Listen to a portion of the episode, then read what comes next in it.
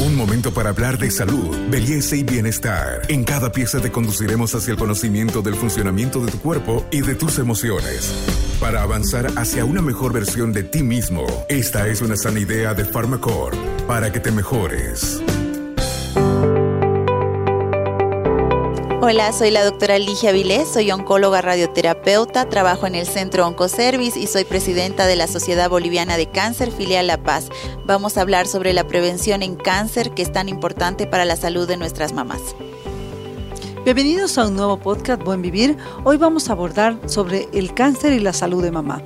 Vamos a ver qué caminos se pueden seguir de prevención. Si bien el cáncer no se puede prevenir, según muchos investigadores y especialistas, existen eh, hábitos de vida que pueden ayudar a modificar la situación de un paciente.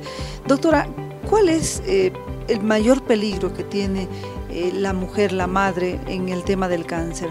No solamente aquella mujer diagnosticada, sino cualquier mujer para llegar a este momento del cáncer reflexionemos que el rol fundamental de la mujer y de la mamá en la familia, en la sociedad, pero sobre todo reflexionemos acerca de la salud.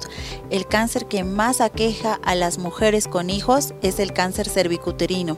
De hecho, lamentablemente en Bolivia ocupamos los 10, estamos dentro de los 10 primeros países a nivel mundial con mayor incidencia y mortalidad por cáncer eh, cervicouterino. Son cifras que queremos revertir y para esto es muy importante explicarles a las mamás que es eh, fundamental que hagan sus chequeos ginecológicos por lo menos una vez al año.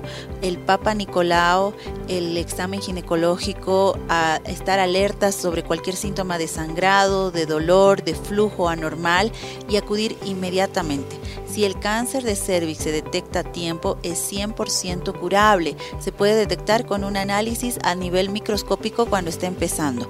Lamentablemente vemos muchas mujeres que llegan al centro con un sangrado em, que lo llevan hace más de dos, tres años de sangrado y de dolor y llegan a nosotros para hacer tratamientos que lamentablemente ya son paliativos. Entonces eso es fundamental, ese es el primer cáncer. El segundo es el cáncer de mama en frecuencia, que también se puede diagnosticar a través de la autopalpación. Es muy importante que, que las mujeres, las mamás tomen conciencia este mes lo importante que es su salud y que hay cánceres que si se detectan al tiempo se pueden curar. El hacer el examen mamario tocar la, una y la otra mama haciendo movimientos circulares en busca de nódulos, eh, apretar el pezón a ver si existe alguna secreción anormal, tocar la axila para revisar si existe algún bulto o algún nódulo que no estaba el anterior mes.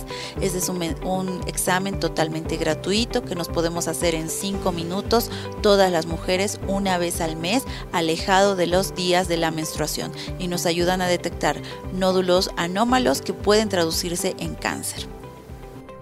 Este podcast es una sana idea de Pharmacorp.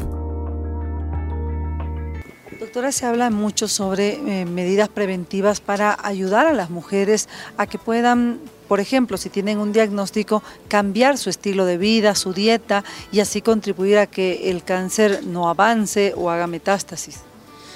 Eh, sí, eh, es totalmente cierto que muchos dicen que el cáncer no se puede prevenir porque hay factores, eh, digamos, que van más allá de lo que nosotros podamos hacer con prevención, que son factores hereditarios, genéticos, ambientales, también de exposición laboral, que a veces se suman y se pueden traducir en algún tipo de cáncer. Sin embargo, como bien decías al principio de la entrevista, Carmencita, existen factores que sí son modificables, que pueden ayudar a prevenir o a reducir eh, los factores de riesgo para enfermar por cáncer. ¿Cuáles son estos factores? Número uno, la dieta la obesidad ha demostrado que está asociada con no solamente muchos tipos de cáncer, sino también enfermedades crónicas como la presión alta, la diabetes, eh, problemas eh, cardíacos, coronarios. Entonces, eh, también se asocia más al cáncer de endometrio o de matriz y también se asocia más al cáncer de mama. Entonces, mantener un peso saludable, hacer actividad física ayuda a prevenir. El realizar 30 minutos de actividad física intensa, por lo menos tres veces por semana, pero no es esa actividad de voy caminando a mi trabajo y vuelvo caminando, sino es ir exclusivamente a hacer ejercicio intenso, ayuda a liberar endorfinas, ayuda a, a, desintoxicarse de algunas toxinas que, son, que se acumulan en nuestro cuerpo y eso nos ayuda a prevenir el cáncer.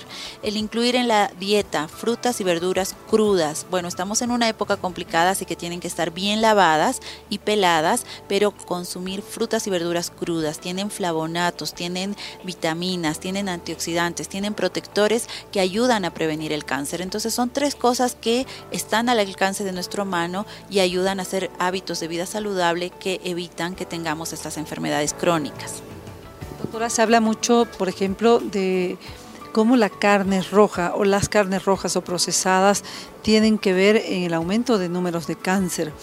¿Cuáles son estas carnes rojas para especificar también para que las madres, las mujeres nos escuchen y puedan hacer un cambio en la elección del tipo de carnes o sustituir la eh, proteína animal con proteína vegetal, lentejas, frijoles, como mucha gente recomienda en eh, esta lucha contra el cáncer?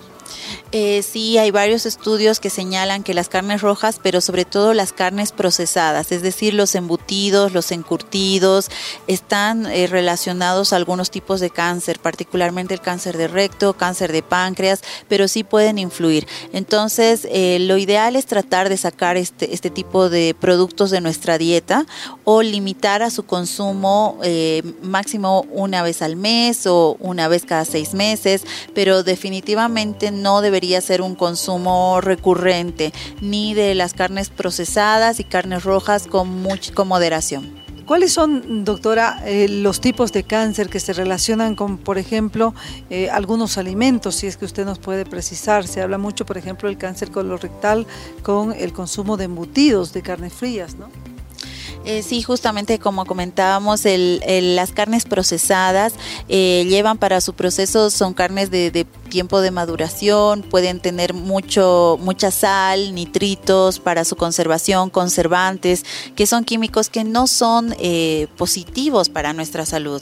Entonces, la, la recomendación es reducir su consumo al mínimo. Realmente yo sé que en algún cumpleaños, en alguna fiesta, uno quiere compartir algún embutido, carne roja, eh, se puede, pero todo con moderación y tratar de eh, hacer una dieta que incluya más frutas, verduras crudas, eh, comida casera, no procesada, comida fresca, que sepamos que sea de nuestros productores locales y todo eso ayuda, pero lo que cuando se tenga que consumir comida de carnes rojas o encurtidos, limitarlo al, mínimo el consumo o tratar de evitarlo por completo.